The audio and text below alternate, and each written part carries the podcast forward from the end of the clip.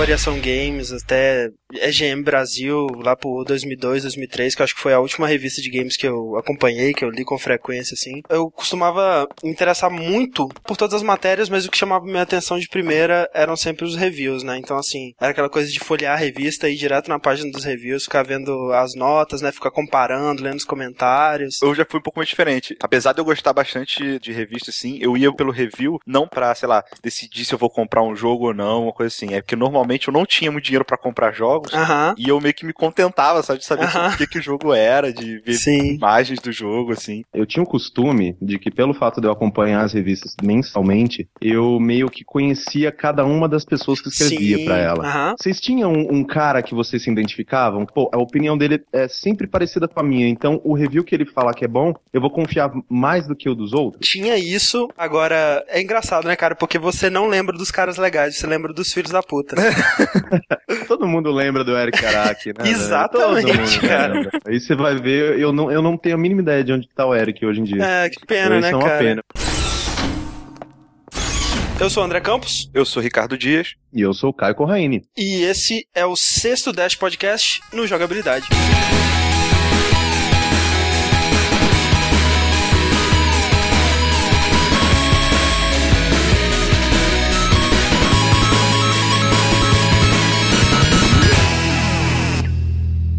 Então, Rick, hoje estamos aqui pela primeira vez com um ilustríssimo convidado, o senhor Caio Corraine, do Arena agora, né? Não é mais Arena Turbo. Exata. Nossa, cara, vocês não sabem que peso que eu tirei das costas quando caiu esse turbo, velho.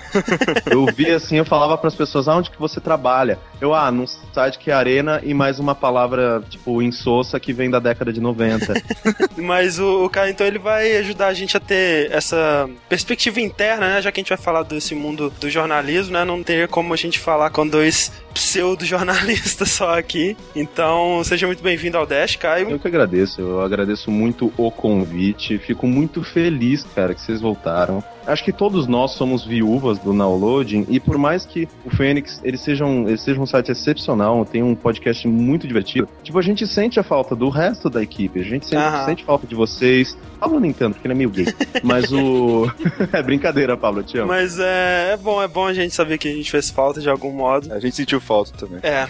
Então, assim, antes da gente ir para nossos e-mails, né, mais um podcast que a gente participou, a gente participou lá do Papo de Noob essa semana, né, do Meia Lua X. Isso. A gente falou lá sobre jogos que consomem nossas almas, né, Rick? É, basicamente os jogos que por algum motivo não conseguimos largar de jeito nenhum e É, a gente fica jogando eternamente. eu sei que alguém falou sobre Skyrim, mas eu não tenho a menor ideia do que eu falei. Tem tanto tempo que a gente gravou aquilo, então eu, eu- eu também vou escutar de novo, porque eu, não- eu não lembro. Confiram aí o link, escutem a gente lá. E lembrando sempre, se você não segue ainda o Jogabilidade no Twitter e no Facebook, Isso. arroba jogabilidade e facebook.com barra jogabilidade, né? Uhum. Então vamos lá para nossos e-mails relativos ao podcast número 5 sobre Bastion. Você jogou Bastion, Caio? Joguei e foi um dos meus grandes jogos de 2011. É Pena mesmo? que ele não ficou no nosso top 10 do, do Arena. Não, e eu tava até comentando com o André que a gente só percebe que 2011 foi um ano foda É. de games agora, né, cara? Que a gente começa a fazer top 10 e. Nossa, deu briga, deu discussão.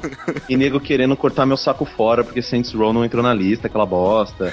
Nossa, Ô, orgulho, Caio, porra. foi caça às bruxas, velho. Tipo, a galera, porra, cadê Saints Row? Eu acompanho muito Giant Bomb, é um jogo que eles falam demais, eles dão muita moral. Eu, caraca, esse jogo deve ser incrível e eu tentando gostar, tentando, e não entra na minha cabeça, meu Deus, o que, que tem de errado comigo? É, a gente acha que o problema é a gente. Eu não joguei ainda, então nem posso falar nada, mas. É, o primeiro e-mail diz o seguinte: Olá pessoal do Jogabilidade. Meu nome é Renan, tenho 23 anos e sou de Santo André, São Paulo. Sou analista de TI e desenvolvedor de games da iniciante Forja Entertainment nas horas vagas. Sou fã de vocês desde o downloading, mas estou achando esse formato tão interessante, ou até mais que o anterior, pois ele é bem dissecado, sem exageros e ao mesmo tempo muito completo. Obrigado. É, sobre Bastion, entrou para a lista de compras de 2012. A trilha sonora me surpreendeu bastante devido às músicas com vocal e um vocal que se dispõe a ter uma relação direta com o jogo, enriquecendo seu enredo. Espero que esse jogo abra precedentes para mais elementos imersivos parecidos, pois nesse ponto esse jogo ganha de 10 a 0 de muitos jogos É, é bem verdade, assim. Acho que. Não sei, foi a primeira vez que eu vi uma trilha com voz, assim, entrando no lore do jogo, né, cara? É uma música da é. tribo lá do pessoal. Então... E até uma trilha sonora de jogo que teve muito mais destaque, até assim, em premiações e tudo mais, do que o próprio jogo, né? Assim, o Sim. Bastion ele entrou em várias premiações e tudo mais, mas você vê a trilha, cara, levando assim de lavada tudo que ela Sim. concorreu praticamente. Né? Aí quando. E legal que eles lançaram a trilha sonora antes, né? Uhum. Eu comprei e fiquei, fiquei ouvindo aquilo direto uma semana, cara. Desde que eu terminei de jogar também, tá no meu iPod, assim, não sai mais, eu acho.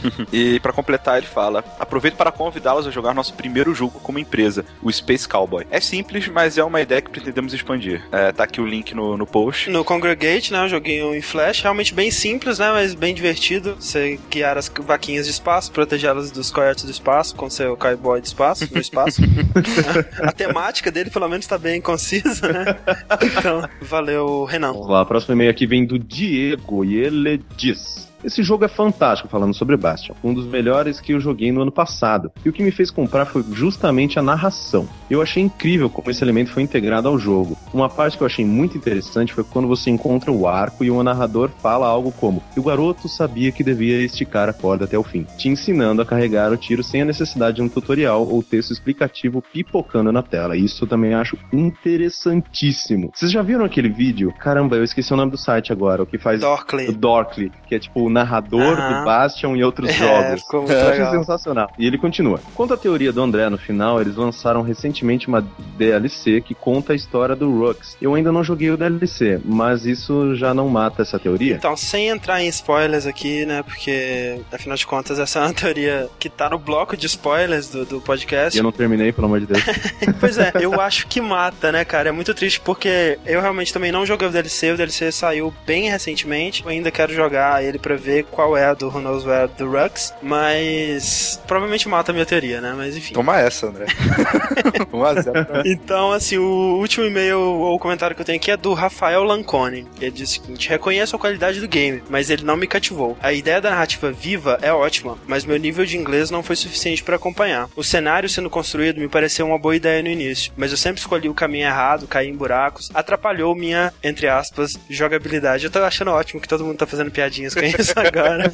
Isso aí, cara. E depois de um tempo, achei o jogo muito repetitivo. Não cheguei até o final, mas teria escolhido diferente de vocês. Lembram de Matrix Reloaded? Vocês escolheram o final mais fácil. Mais uma vez, sem spoiler, eu só queria dizer que parabéns para o Rafael por lembrar alguma coisa de Matrix Reloaded, além da luta dos Sam Smiths e da, da perseguição na rodovia. Eu realmente não me lembrava dessa cena que você cotou aí no, nos comentários, mas enfim, eu não acho que a gente escolheu o final mais fácil. Uma outra coisa que eu lembro do Matrix Reload é aquela parte que tava numa festa, uma, uma party ah, rádio. Uma rave. Né? Que merda que é aquilo, velho. Caraca, sério. suor, né? Os caras. Nossa, eu lembro até hoje, tipo, de um rasta, tá ligado? Que ele é. balanga a cabeça muito forte. Eu, eu lembro daquela, cheiro daquela francesa mega gostosa do filme. Sim, sim, sim. Mas sobre as críticas ao Bastion, cara, foi interessante ver, né, que muita gente realmente não curtiu o jogo ou jogou o demo e não se interessou. O que eu diria para essas pessoas é que realmente o demo ele não é uma demonstração ideal do potencial do jogo como um todo. É um jogo que demorou um pouco também para me fisgar. E outra coisa, eu só fui realmente curtir o jogo jogando no PC quando eu parei de jogar no teclado e peguei um controle. Sim. Mas enfim, vamos lá discutir então reviews, análises, coisas do tipo.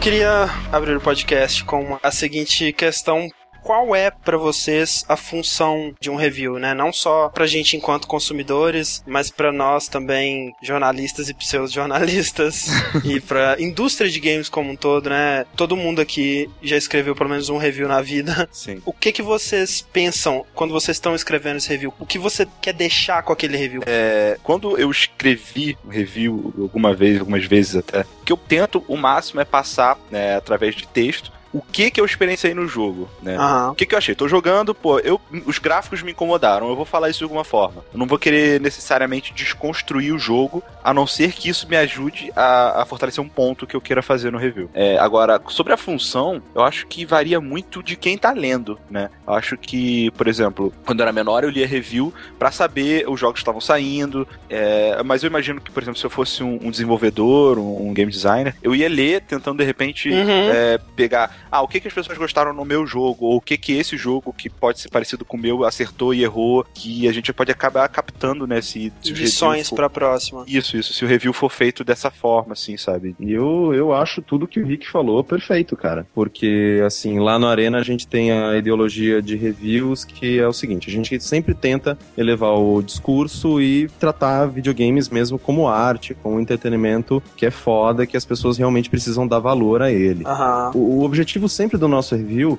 é passar para as pessoas que tipo de sensações que a gente teve com o jogo. E não com o que a gente, a gente geralmente chama lá de brincando, que é o famoso review de geladeira. Que assim, uma geladeira, tu pode colocar uma do lado da outra e falar, essa é melhor que essa. Sim. Porque você vê o, o que que faz uma geladeira é, boa. Ah, ela é melhor porque ela é mais econômica, ela é feita de, sei lá, aço inox, é espaçosa. Você tem todos os parâmetros de cabeça do que faz uma geladeira ser boa. Então você pode muito bem dividir isso em tópicos bem pré-determinados. Como o pessoal fazia antes com ah, som, gráfico. Eu adorava, na, eu adorava na Super Game Power que tinha um fun factor. Tipo, mano, what the fuck is fun factor? Quantificar a diversão. É, como que você dá uma nota pra, tipo, ah, sei lá. Mano, imagina assim, tipo, ah, eu chorei no jogo. Opa, mas.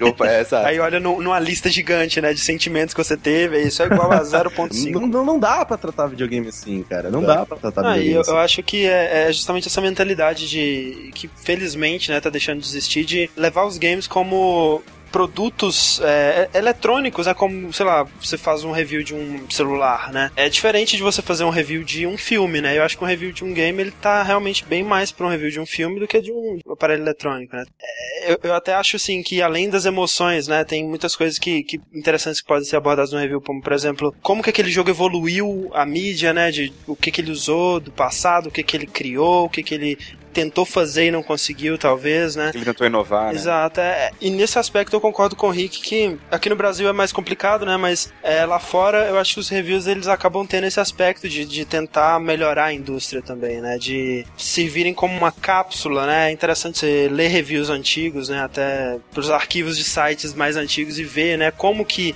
esses jogos foram vistos na época que eles saíram, né? Eu lembro que numa Nintendo Power, falando do Ocarina of Time, né? Tipo, o melhor jogo da história dos videogames. Da história. Entendeu? Eu acho que é, aqui no Brasil, apesar de a gente não ter uma indústria de desenvolvedores assim muito desenvolvida, é, eu acho que pelo menos os reviews eles têm um papel meio que de educar os, os jogadores, né, por assim dizer. Eu acho que, por exemplo, quando você tá lendo review, às vezes você faz referência a outros jogos que são parecidos, Uhum. agregando a pessoa que tá lendo, não só é, expondo coisas, né? Sim, porque é muito mais fácil as pessoas assimilarem é, o que você tá dizendo por coisas que elas já conhecem. Uhum. E da mesma maneira que você faz esse tipo de referência pra falar pra pessoa, ó, isso aqui você trava a mira no inimigo, que nem no Zelda. Exato. Ao mesmo tempo que você dá a referência pro pessoal que né, não tem uma cultura muito grande em videogames, que às vezes começou a jogar agora ou não joga tanto, você dá dicas de outras coisas que ele pode prestar atenção. Uhum. Que vai aumentar, assim, eh, vai fomentar mesmo a, a, a ideia dele sobre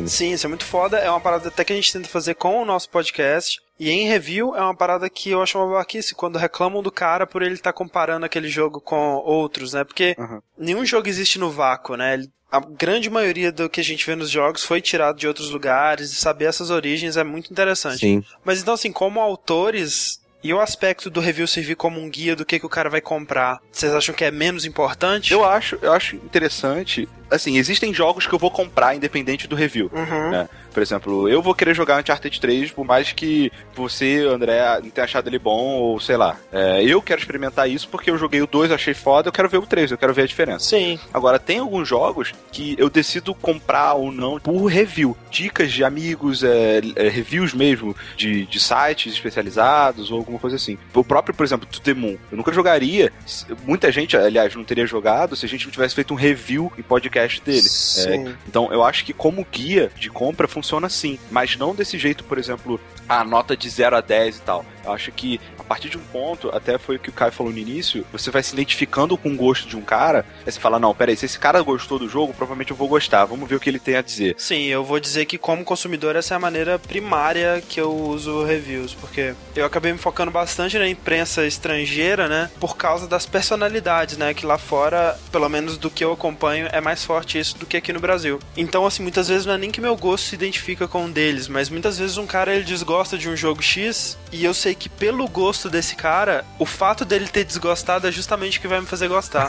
Mas esse lance da nota é, é, é, complicado, né, cara? Porque esse ano, principalmente, aconteceu numa, numa, quantidade alarmante dessa fúria da internet por notas, né, cara? Dessa, dessa obsessão da busca do Metascore perfeito. Tem até um vídeo genial do Mega 64 sobre isso, né? Do Uncharted 3. É. Muitos desses casos, as pessoas, elas, elas já sabem, né? Que se elas vão gostar de um jogo ou não. O cara que tá lá no review do Zelda do GameSpot, que recebeu acho que 7,5, gritando, traidores! Nossa. Você acha que existe alguma chance desse cara não comprar o jogo, de algum review no mundo mudar a opinião desse cara, né? Ele já tá de opinião pronta, ele não tá lá pra ser informado, né? É muito aquele aspecto que o ser humano ele precisa que outras pessoas validem a opinião dele, né? A confirmação é. do, do gosto dele. Eu acho que o review tem esse aspecto também, especialmente quando você tá tratando de, de franquias estabelecidas, né? Que não tem como, né, um jogo do, do Zelda não receber acima de 90%, porque afinal de contas é Zelda, né, cara? Então. Cara,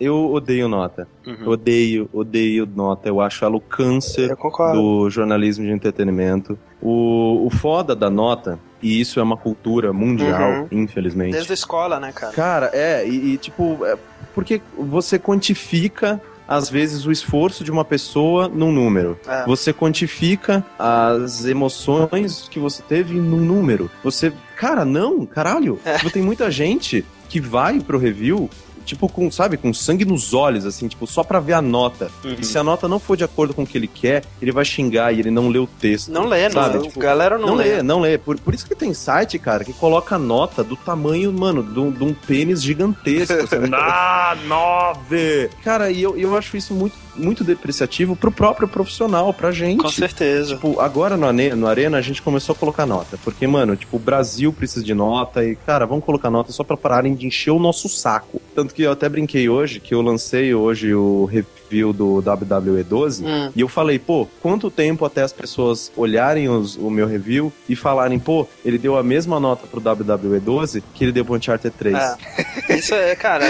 Esse que é o grande problema das notas, né, cara? Que é, você vai acabar comparando com, com outros. Exato. Se fosse, se fosse, sei lá, uma escala pessoal, de zero não gostei e 10 eu gostei muito, até meio que dá, sabe? Mais ou menos. Agora, um aluno, digamos assim, que gabaritou uma prova e tirou 10. Aí tem um outro aluno que acertou todas as perguntas, só que ele teve um erro de português ele, ele acertou a questão. Mas aí o, o professor fala, ah, mas será que se eu vou dar 10 não tô sendo injusto com outro cara que acertou todas as questões e acertou toda a gramática e não sei o quê? É complicado, cara. E eu acho que atualmente é, essa escala, né, a, a, que mais usada, né, que é de 1 a 10, essa escala ela não significa absolutamente nada, né, cara, hoje em dia. Porque você pode olhar no próprio Metacritic, né? Metacritic é um agregador de reviews que agrega reviews tanto de games quanto de filmes, de música. E assim, você pode ver que um, um bom filme lá ele tem uma nota 60, 70. Se você for um filme com a nota 90, puta merda, sabe? É Jesus na Terra, acabou, aquele filme é o melhor filme da história. E assim, com jogos, essa média é muito mais elevada. E eu não acho que isso queira dizer que as pessoas que fazem reviews de jogos gostam tão mais de jogos do que as que fazem reviews de filme. Ah, sim. O que, que significa é. um jogo receber a nota 10, a nota 100, né? Essa é a nota máxima. Então, quando você tá quantificando um jogo, isso deveria significar que ele é perfeito. Sim.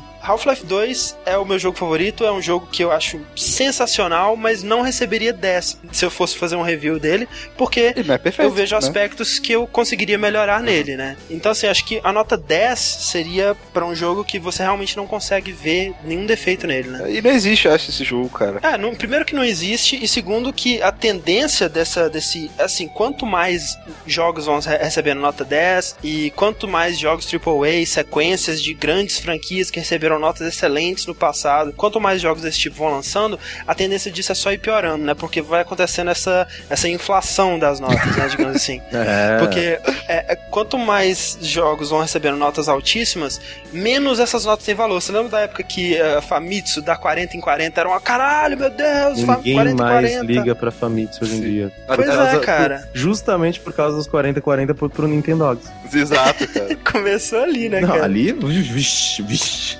As pessoas meio que julgam o seu texto só pela nota. Ah, mas você falou bem do jogo nesse nesse parágrafo, por que, que a nota é tão baixa? Sabe, as pessoas não entendem que pô, ele tem pontos positivos, mas não é por causa Sim. disso que às vezes eu vou dar um score perfeito pra ele.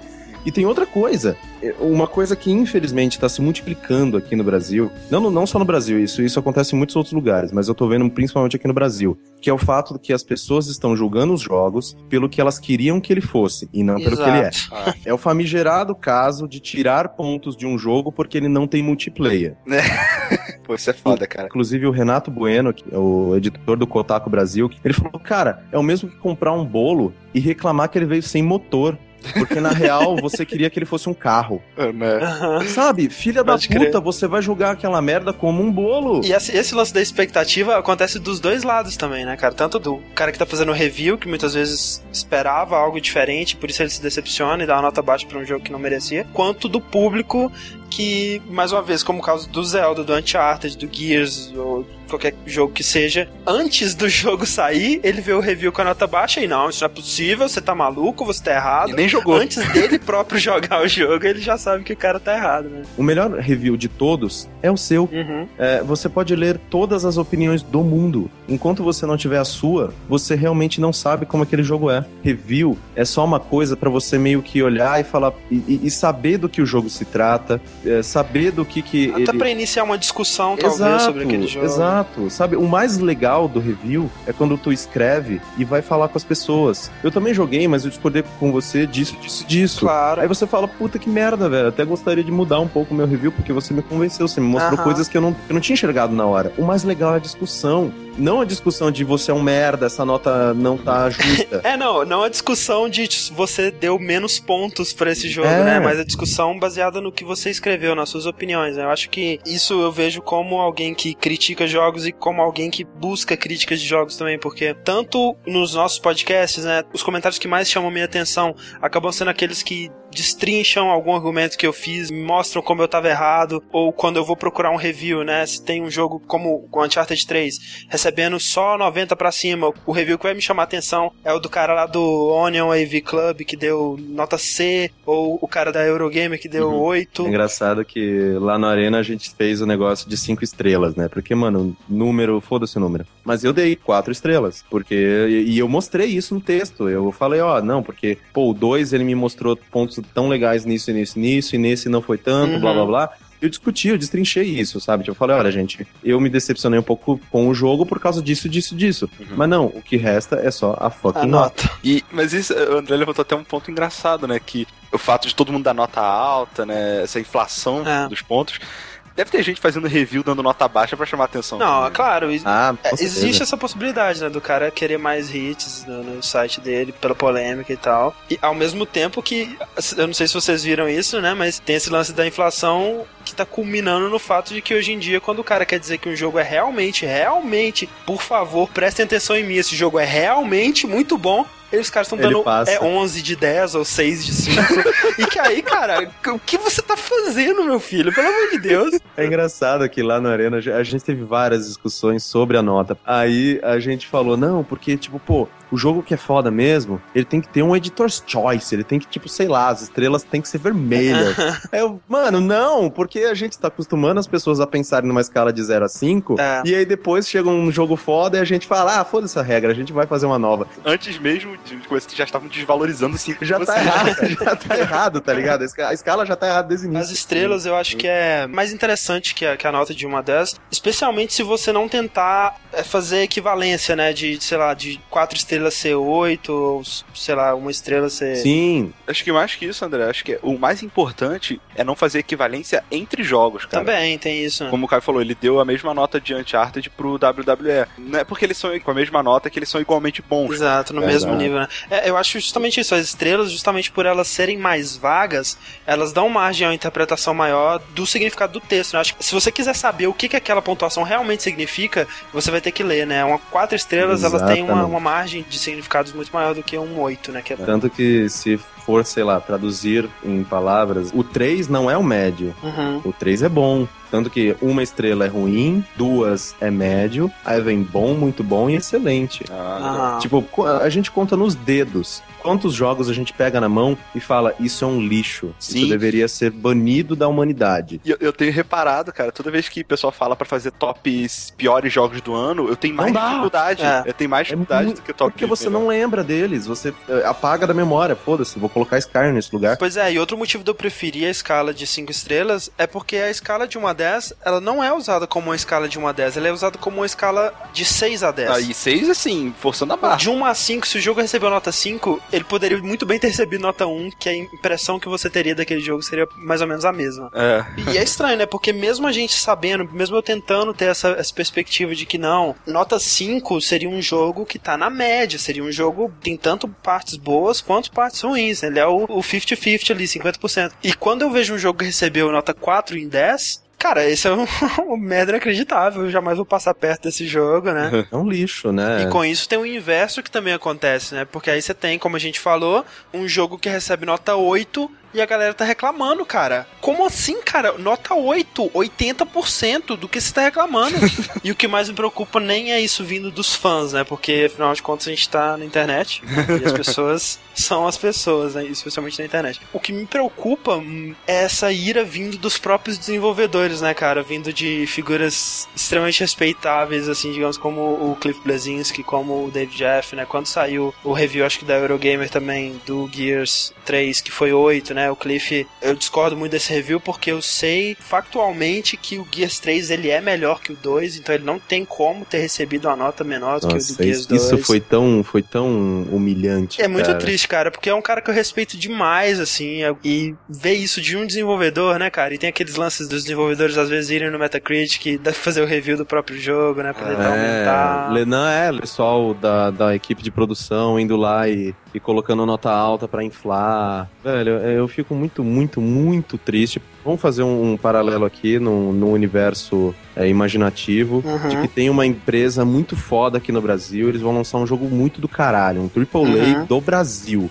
Aí você vai, pega o jogo e fala, pô, é bacana isso aqui, cara. Só que, sei lá, teve umas paradinhas ali ou aqui, eu não gostei muito disso e disso. Tá, vou, vou dar, sei lá, quatro jujubas pra ele, de cinco. Aham. E ima- não, imagina a situação do cara pegando e falando: Eu não concordo com essa merda, porque, tipo, eu que, que produzi esse jogo, eu sei que ele é muito É, foda. sem mais, né? É. Sei lá, eu, eu acho que se você não quer receber feedback do seu trabalho, tu guarda ele debaixo da sua cama.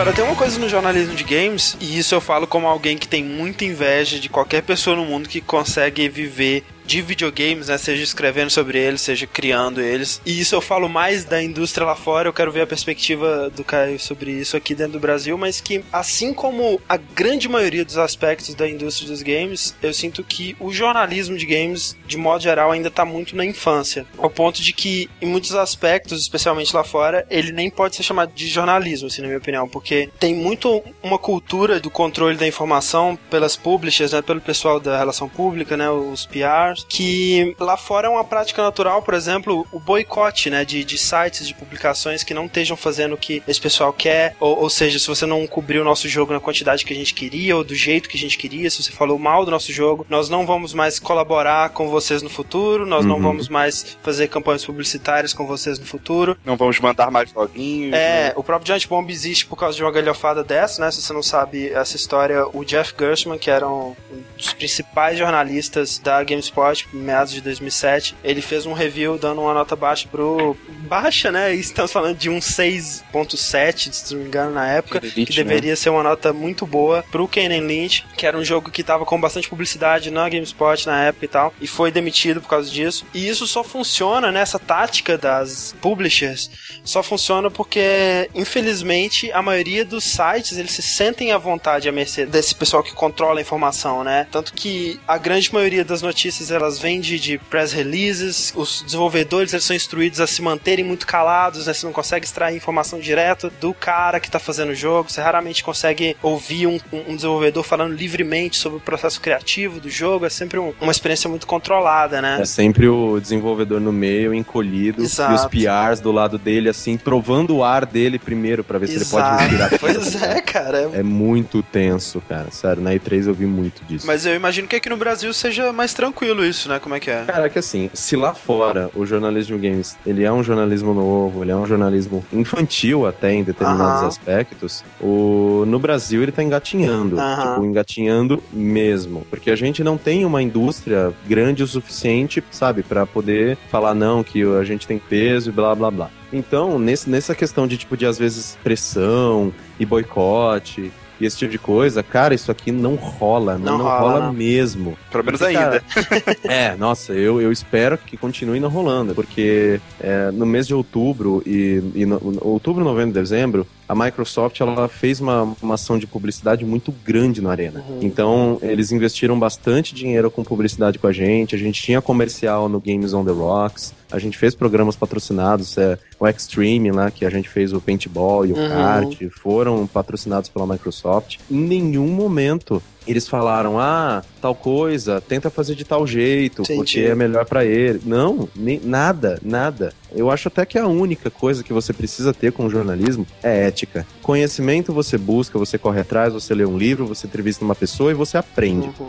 Ética, não, cara. Ou você é, ou você não é. Meu, é a mesma coisa que, sei lá, tipo, saiu o, o Gears of War 3, saiu na época que a gente tava com esse patrocínio. Ah, o review que o Caio Teixeira, meu editor, fez pro jogo, não foi bom. Uhum. Foi um review duro, foi um review de tipo, pô, é, eu esperava mais e tal, tal, tal. Nenhum pio, nada. Pelo fato do mercado ser pequeno, o pessoal parece que respeita mais porque me, meio que ainda não encontrou o rei na barriga. Entendi. Tipo, não, ah, tá na nossa mão, ha, Não vamos mais te mandar jogos. Ok, vocês nunca mandam mesmo, a gente compra.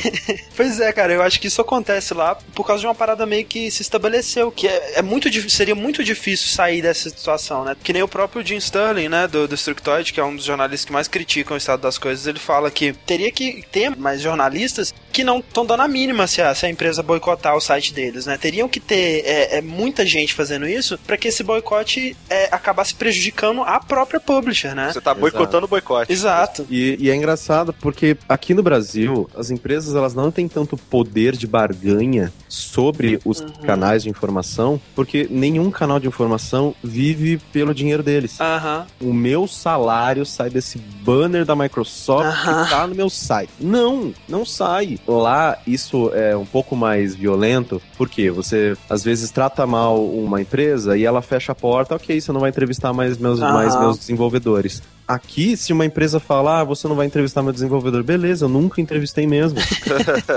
pra gente é uma realidade tão diferente que as, as portas elas nem existem para serem fechadas. Entendi. E, e ainda tem outro fator, né, cara, que se a gente está partindo para um, uma tentativa de melhorar os reviews, onde a gente dá uma opinião que passa melhor a, a, sua experiência, é muito importante você valorizar o seu próprio nome, né, cara? Que mais para frente, pô, eu sei que o cara ele é Exatamente. ético, ele, ele, ele gosta de, de, tal coisa, então eu vou confiar no que ele tá falando. Né? Uhum. Né? cara, é, a, aqui a THQ, os lançamentos da THQ, eles são representados pela FD Comunicação. Uhum. Eu sou muito, muito amigo do Cadu, Sim. é um dos caras da FD. Sim, como não ser e, amigo do Cadu? É, porra, Aí, tipo, eles que estavam fazendo as, as ações pro Saints Row, e mandaram um, um box, assim, uma caixa com a trilha sonora do jogo, uma camiseta, é, várias coisas bacanas sobre o jogo. Uhum. E aí eu fui e falei mal do Saints Row, porque Sim. é a minha opinião. Em nenhum momento eu olhei, às vezes, pros presentinhos que eu ganhei e falei, pô, eles estão me tratando mó bem, né? Mó brecha eu falar mal. sabe? Aliás, quando você tava falando mal, você estava usando a camisa do Saints Row lá. É assim, lógico, né? tava, tava lá. Isso que você tá falando, né, de ser a sua opinião, me lembrou. Acho que foi no, no podcast que a gente fez sobre Kingdom Hearts. Que Kingdom Hearts é uma série que eu desprezo, cara. São poucas séries que eu desprezo, realmente desprezo ativamente no mundo, assim.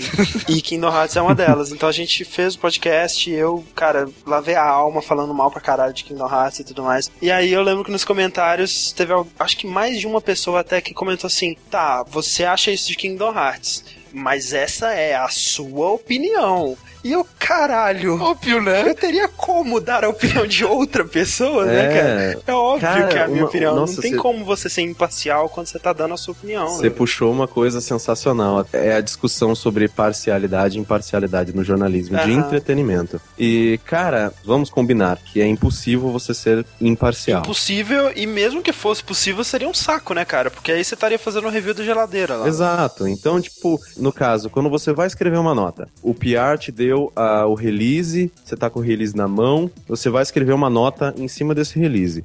A nota já é parcial, Uhum, porque você tá escolhendo a informação que vai no lead e a informação que vai no pé. com certeza. Você tá colocando qual informação é mais importante. Num review, pelo amor de Deus, gente. Isso eu ouço muito. Eu quero muito saber que droga que esse povo tá usando. Que eles pedem review Isso, imparcial. cara, eu quero água seca, por favor. What the fuck?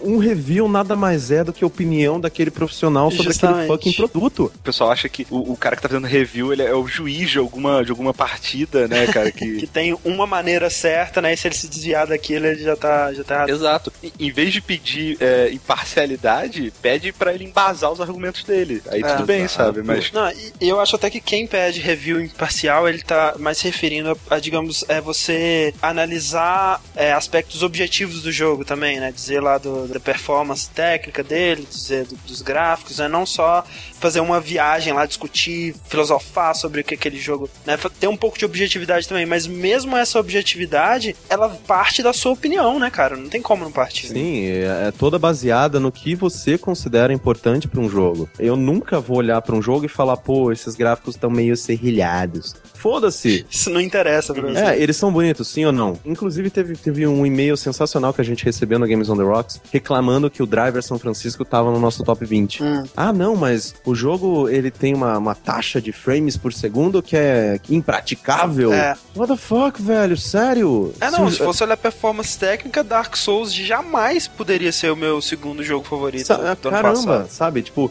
eu- o que eu acho justo, as pessoas pedindo imparcialidade, no caso, às vezes, de hard news. Aham, por, exemplo, é, por exemplo, sei lá, no, no Arena, que nós estamos dentro de um portal de comunicação, Claro. não, a gente não tem a liberdade de um blog. E eu sinto muita inveja de, das pessoas que têm, né, porque eu, eu não posso, às vezes, escrever uma notícia, sei lá, nesta sexta, a Sony revelou o preço do PlayStation Vita e ele será maior que o do PlayStation 3. Ponto. Aí abre aspas. Mas que merda, hein, Sony? Eu nem queria um portátil maneiro mesmo. Não, eu não posso fazer isso. Sim, eu sim. adoraria poder. As pessoas, às vezes, elas confundem esse negócio de parcialidade e imparcialidade. Imparcial em jornalismo e entretenimento, cara, quando você tá julgando o produto. Tem Sério, eu vou abrir um review, eu vou abrir um, um site de reviews imparciais.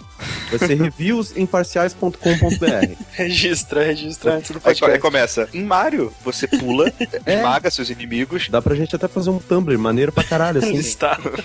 É um espaço tão gostoso, velho, porque é seu. Você pode chegar e publicar a foto de um- uma piroca rodando e a- uma, né? uma seta falando é isso que eu acho de Saints Row the Third, sabe? Eu, eu, eu adoraria fazer isso. O dia que eu Tá, for é ótima demissão, sei lá, que eu ganhei na Mega Sena, tá ligado? Mas então, cara, eu queria saber agora de você. Cê- Assim, você falou que isso não acontece, né? Que esse lance de boicote e tudo mais, ou pelo menos nunca aconteceu com você, na sua experiência, nos empregos que você trabalhou. Você já ouviu falar de alguma coisa do tipo acontecendo? Alguma parada meio debaixo dos panos? Alguém recebendo alguma exclusividade? Algum furo de reportagem de uma maneira meio obscura? Cara, o, Aí, o- toma um, um joguinho pra, pra dar uma notinha melhor. Não, é, é, engraçado, cara, porque até citando um exemplo que até onde eu sei tá, tá acontecendo. O Claudio Prondoni, que é um dos, dos jornalistas do UOL, ele namora uma assessora da Sony. E em nenhum momento tu vê o UOL lançando, tipo, ah, com exclusividade, ah. o preço do PlayStation Vita no Brasil, com exclusividade, entrevista com, sei lá, o fucking cara da Sony. Porque querendo, é aquele negócio, né? Tá, sabe, quando você às vezes trabalha num, numa empresa, é muito fácil que você namore alguém da empresa. Sim, né? Você passa tanto tempo ali. É, tá tendo exposição àquelas pessoas, né? Então. Exatamente é meio que natural que você se relacione com as pessoas do seu meio. Então, tipo, eu já tive relacionamento tipo, com assessora. E isso nunca mudou nada, cara. Nunca, nunca mudou nada. Como é um mercado tão pequeno, você acaba vendo as pessoas muitas vezes. Você vai num evento, você vê sempre as mesmas pessoas. Então, quando o Guilherme Camargo, que é o cara, o nome forte da Microsoft aqui no Brasil, quando eles foram anunciar a produção do videogame aqui no Brasil, ele, ele adiantou várias informações antes pra gente. Entendi. Mas ele adiantou em off. Se a gente quisesse ser cuzão, a gente tinha postado. Uhum. Não, tipo, ah, Microsoft e tal. Mano, e a gente dá o furo do século, do, do jornalismo mundial brasileiro. Nossa, quantas coisas que a gente ouve em off, cara, que uhum. é tenso, sabe? Tipo, que é aquele negócio que você fala, velho, isso se fosse virar notícia, ia ser o um inferno na Terra. Uhum. De, de, de, clique, view e gente repercutindo e tal. Não, não, não, é em off. Muitas vezes eu ligo pro pessoal e falo, ô, oh, que, que tá acontecendo? Disso, disso, disso. Aí o cara fala, não, tá acontecendo tal, tal, tal, mas é em off, ok? Ok, para mim aquilo é muito valioso, uhum. porque eu já tô contextualizado nas coisas que estão acontecendo. E também não vai ficar postando rumor, né? Que você já sabe que tá errado. Tipo é, exatamente. Ai, rumor, velho. Nem vamos entrar nesse ponto.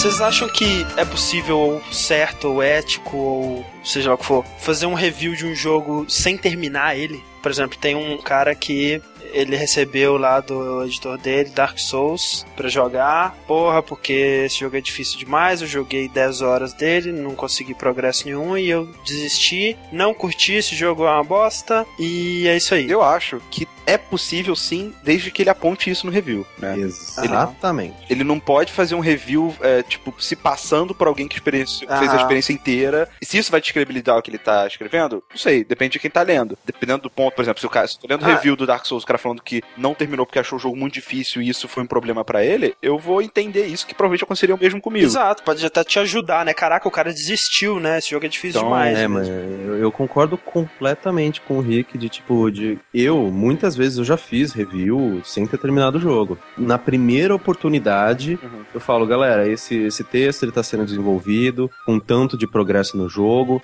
Até um exemplo, o do Fable 3, uhum. que eu fui e eu tava escrevendo a review sem ter terminado. Uhum. E eu tava reclamando que, caralho, porra, adoraria ser rei, essa hora nunca chega, que merda de jogo, tal. Aí eu dei mais uma sentada para jogar, joguei, joguei, virei rei. Aí ah. mudou o jogo para mim, sabe? Ah. Mudou muito da minha opinião. A minha crítica mudou uhum. de, porra, que merda, esse jogo me, só me capa, não sei o que tem, pra, pô, demorou pra caralho pra chegar na parte realmente divertida. Ah. Entendi. Quanto mais você tiver relacionamento com aquele jogo, mais você vai entender dele. É muito normal até eu fazer review de jogo sem a parte do multiplayer. Até porque tem o prazo, né, cara? Você não pode. Exato, você recebe o jogo em fevereiro, ah, ok, em outubro eu ponho o review é. dele. Imagina, é. imagina se você tivesse que finalizar todas as quests de Skyrim pra fazer o, o review. Nossa!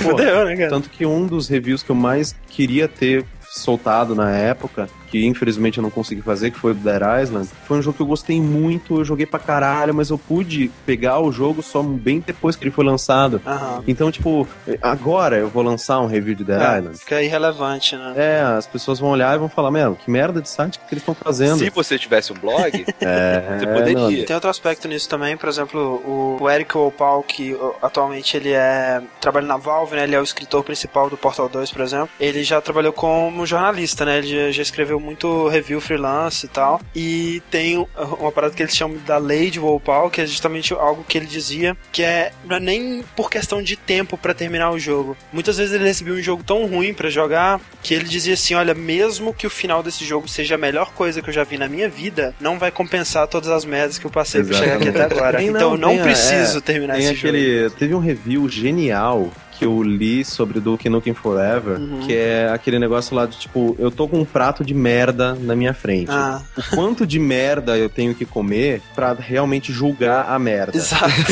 Se eu terminar de comer esse prato todo de merda, eu vou julgar a merda de uma maneira diferente. Eu vou sentir, sabe, tipo, cheiros diferentes. Um eu vou sentir, fundo, assim. é, notas diferentes na merda. Ou eu simplesmente dando uma garfada eu vi, putz, é. é uma merda.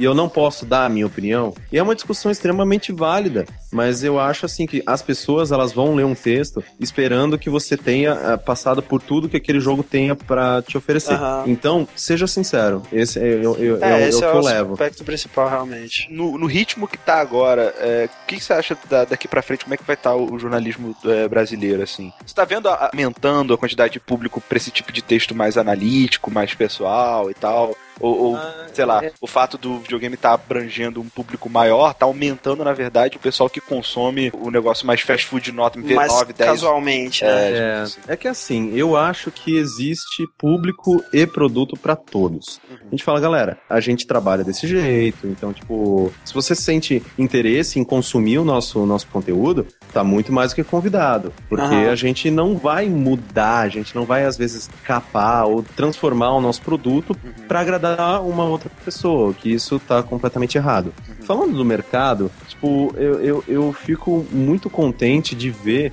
que num começo de ano, sabe, a gente abriu duas vagas para repórter, o Kotaku também abriu vagas para colaboradores, uhum. tem muitos outros sites investindo, tem muitos outros canais investindo em games, até pessoas que eu, eu não gosto do estilo, sei lá, mas é, é, é bom porque tá falando com um grande público. Sem, sem falar de MTV Awards, né, que você quer dizer. É, não, é, não, é, é por favor, aquilo Ah, não, não cara, pelo amor de Deus. Não, mas aquilo foi bacana, velho, porque eu ri muito. Sim. Mas falando assim do mercado, eu ainda fico um pouco triste pelo fato de que a gente ainda tem editorias muito pequenas. Eu acho que a gente ainda tá menor do que deveria. Sim, mas tá crescendo, é isso que é importante. Tá, tá crescendo. É, e eu, eu, eu, gosto muito de ver isso. Tem muita gente que olha, porra, mais concorrência, blá, blá, blá, blá. Não, cara, sério, tipo, você acha mesmo que quando sair um site novo, as pessoas vão parar de clicar no seu para clicar é. no dele? Tipo, ou ah, não, aquele site tem mais notícias. Se fosse assim, todo mundo entrava no Game Vício. porque ele rouba a notícia de todo mundo. Caraca, claro que ele vai ter mais notícia do que todo mundo, né? E o mais legal, a gente tá saindo da panelinha. Eu entrei no mercado de games porque eu comentava pra caralho do Continue. Eu virei um dos colaboradores do Continue. Inclusive, a gente gravou um podcast com vocês naquela época. Uhum. Mas antes de, antes de entrar no mercado, tu tem que bater muito a cabeça. Cara, eu era garçom do Outback. Sabe? Caraca, tu conseguia levar aquelas 50 canecas numa mão só? Conseguia. Caralho, velho. Isso, isso é um skin impressionante. É que tem cara. um sistema bacana que você vai fechando a mão em volta das canecas, entende? Por isso você pega várias. Isso, isso é tenso. Mas então, tem muita gente que reclama, oh, que não tem espaço, mas não mexe um dedo. Quer que envie e-mail, sabe? Oi, você gostaria de trabalhar para. Eu acho que nessa época que a gente vive, você reclamar que você não tem espaço, você realmente tá sentado na sua bunda olhando pra parede, né, cara? Porque não teve nenhuma época na história que todo mundo teve tanto espaço quanto tem agora, né? Velho? Exatamente. E é aquele lance assim: se você tem um blog, se você tá fazendo um conteúdo interessante, porque você gosta dessa parada, uma pessoa que tá contratando, ela vai olhar pro seu trabalho e falar, cara, ele tá fazendo isso realmente de graça. Imagina o que ele faria se ele estivesse recebendo, né? Exato. E você tá querendo entrar numa, no meio de comunicação, você quer ser um comunicador, você tem que provar o seu provável empregador que você tem a capacidade de comunicar. Mas então, voltando pro assunto dos reviews, a conclusão que a gente chegou aqui é que nenhum de nós está satisfeito com esse sistema de notas, né, de quantificar experiência. Qual que vocês acham que é a solução? O que, que devia acontecer para essas notas perderem o foco? Será que realmente a solução é remover elas? É, não é nem solução. É para que a coisa comece a caminhar num outro sentido. Porque hoje em dia a discussão são as notas. Aham. Hoje em dia a discussão não, são, não é a opinião das pessoas. Você tirando as notas, as pessoas vão ser meio que. É meio que tratamento de choque, sabe? Sabe o que você vai ter que fazer? Tem que ler. que É, ler, e, cara. e isso é deve ser meio assustador, né, Pra quem tá administrando um site grande, porque as pessoas são preguiçosas, né, cara? E talvez Muito. isso vai afastar, Muito. né, os leitores. Será que não teria um meio termo pra isso? Que nem, por exemplo, a gente tava falando do jeito que a, a gente se baseia, né, a gente se identifica com a opinião de certos jornalistas pra tomar as nossas decisões, então isso acaba sendo mais importante até do que a nota que ele dá pro jogo, né? Vocês não acham que talvez, especialmente aqui no Brasil, dá um jeito de colocar a personalidade desses jornalistas mais em destaque pra elas serem mais evidentes pros leitores? Eu acho que o Arena faz isso bem, né, com o Games on the Rocks. Outros sites também fazem, mas ainda é uma minoria, né? É, acho que isso acaba vindo com o tempo, né? A partir de um certo ponto, as pessoas vão começar a identificar mais o jornalista. Mas assim, pra mim, o review ideal, quer ter nota pro pessoal que, que gosta disso, tudo bem. É, eu não ligo muito pra nota. Eu acho que se fosse uma expressão do autor, por exemplo, Uhum. eu gostei desse jogo, eu não gostei desse jogo, eu achei esse jogo mediano. Precisava ser três pontos, sabe? Precisava ser tão específico Ou assim. então tem, eu já vi isso em alguns sites, mas a, a nota no final, ela, é, ela serve mais como uma recomendação de, de compra, né? Que o cara diz, é, compre, ou alugue, ou passe longe, É. né? Alugar hoje em dia é mais complicado, essa é uma parada mais antiga Sim, até. mas eu acho interessante também. Tem muito jogo que eu joguei que eu não compraria, mas que, pô, se eu pudesse pagar Aham. 10 reais pra, pra jogar ele, é, pega emprestado com um amigo que pagou, Sim, divide com sim. alguém. Ou então, outra coisa que funcionaria também mais para um público de nicho, mais especializado, seria você dar uma recomendação bem direta baseado em outras coisas, em outros parâmetros. Por exemplo, Bioshock, jogue se você gosta de FPS com RPG, se você jogou System Shock, se você gosta de uma trama mais elaborada com temas políticos, e não jogue se, sei lá, você não gosta de sistemas de karma rasos. É, se você procura um, um FPS que favorece os seus reflexos e a estratégia. Exato, é, te- teria como fazer essa, essa recomendação. É, é um tipo de recomendação que ele deixa de lado meio que o que ele acha do jogo, né? É. Porque, por exemplo, eu não tô falando se o jogo é bom ou ruim, eu tô falando o que, que ele tá te proporcionando, o que ele propõe a te dar ou o que, que ele consegue te passar. É, o único problema dessas alternativas é, seria justamente você afastar um pedaço do público, né? Que ah, você não tem nota, eu vou ali no outro site que tem mastigadinho e tal. Mas é, é aquele negócio. Até que ponto você tá disposto a abrir mão dessas pessoas? Por mais que todos os públicos sejam interessantes. Tanto que eu tenho muita, Aham. muita inveja de quem consegue falar com, sei lá, vou dar até um exemplo aqui, o Guilherme Gamer, que ele é muito popular com o pessoal mais simples. Aham. Ele é um cara que consegue atingir essas pessoas que, tipo, ele, ele tem um, um discurso mais simples que, Aham. pra um cara que já acompanha, às vezes, sei lá, notícia internacional, não vai curtir o trampo do cara, sabe? Uhum. Então, tipo, o, o que, na minha opinião, o ideal seria ser um meio termo entre, entre os dois, porque, tipo, ao mesmo tempo em que você tá didatizando uma, uma parte e também fornecendo tópicos para que uma, uma outra parte que já tá um pouquinho mais acostumada com, Sim. com aquilo é começar a pensar e discutir sobre. Esse, esse lance do, do público é interessante que, assim, eu e o Rick, a gente tem consciência de que a gente tá focando num público que é um nicho de um nicho, né? A gente tá discutindo coisas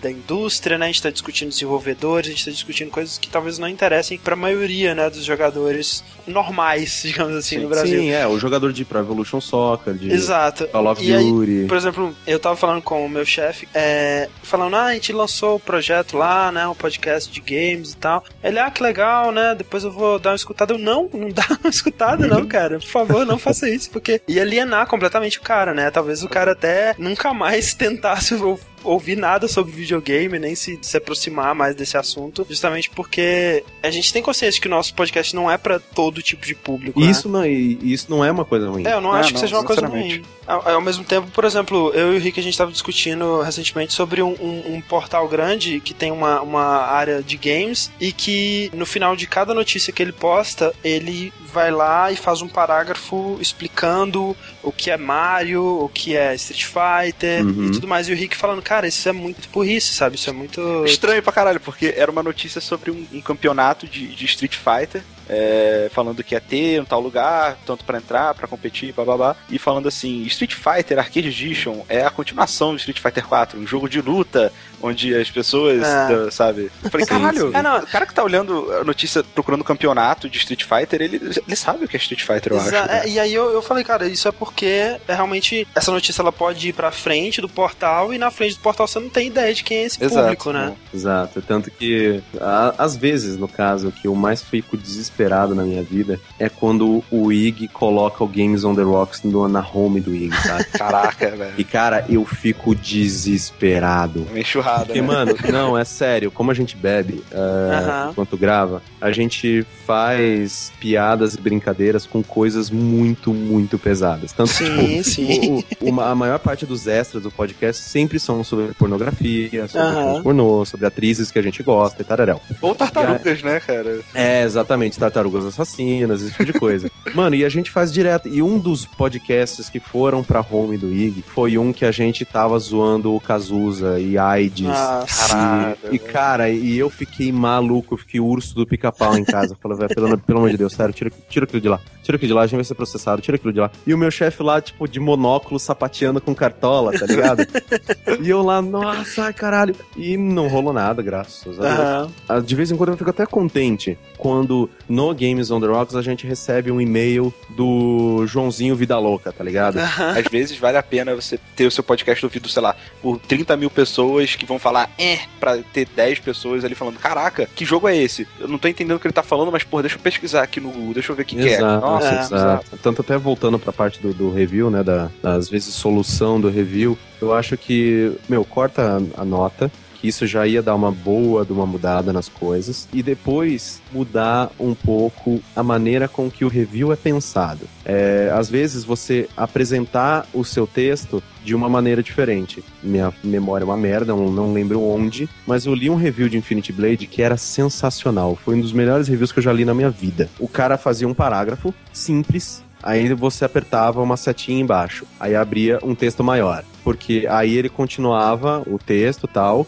só que de uma maneira mais profunda. Que é a mesma coisa que acontece no jogo, porque cada vez que você começa o jogo, você tá trazendo as experiências do seu jogo anterior. Então, tipo, eu, eu achei aquilo tão sensacional que eu queria muito fazer uma coisa parecida. Maneiro, isso me lembra, não é com o mesmo fim, mas eu não sei se vocês viram na época do Rage, aquele review que você clicava, né? E tava lá, review do Rage. Aí vinha tudo borrado. Exata, eu vi. e ia carregando a textura. E quando você baixava mais a scroll, tudo borrado e ia carregando aos pouquinhos, né? Eu achei isso sensacional, eu também vi. Isso. Muito inteligente, cara, muito foda mesmo. Meta review. Meta review tá aí, né? Bom, então Caio Corraine, se as pessoas quiserem ouvir mais e ler mais sobre os seus pontos de vista, onde elas vão? Onde elas vão para ouvirem esse, esse podcast alcoolizado que você comentou? Cara, então, eu, eu sou repórter do Arena que é o site de games do portal IG. E também nós lá nós temos o podcast que é o Games on the Rocks, Sim. que também ele é muito fácil de ser encontrado lá no, no, no Arena, que é só você em especiais. E também, se quiserem mais besteiras, arroba Caio Corraine. Eu, eu geralmente eu tweeto bêbado ah, quando ótimo. eu volto das gravações e as pessoas gostam. Eu não no dia seguinte, mas as pessoas gostam. Legal. Então, se você discorda da gente, se você concorda, se você tem alguma coisa a acrescentar sobre esse assunto, né? Sobre reviews, né? A gente falou muito sobre jornalismo de modo geral também. Complementem, né? Nossos comentários, complementem essa discussão aí nos comentários, nos e-mails. Muito obrigado mesmo, Caio, pela participação. Pô, eu que agradeço, de verdade, assim. É um puta de um prazer estar tá gravando com vocês aqui, principalmente num projeto que tá começando e que eu acredito pra caralho que vai dar muito certo. Sempre que precisarem, nós estamos aí. Isso aí, velho. Beleza, então é isso aí. A gente se vê na próxima edição do Dash semana que vem e até lá.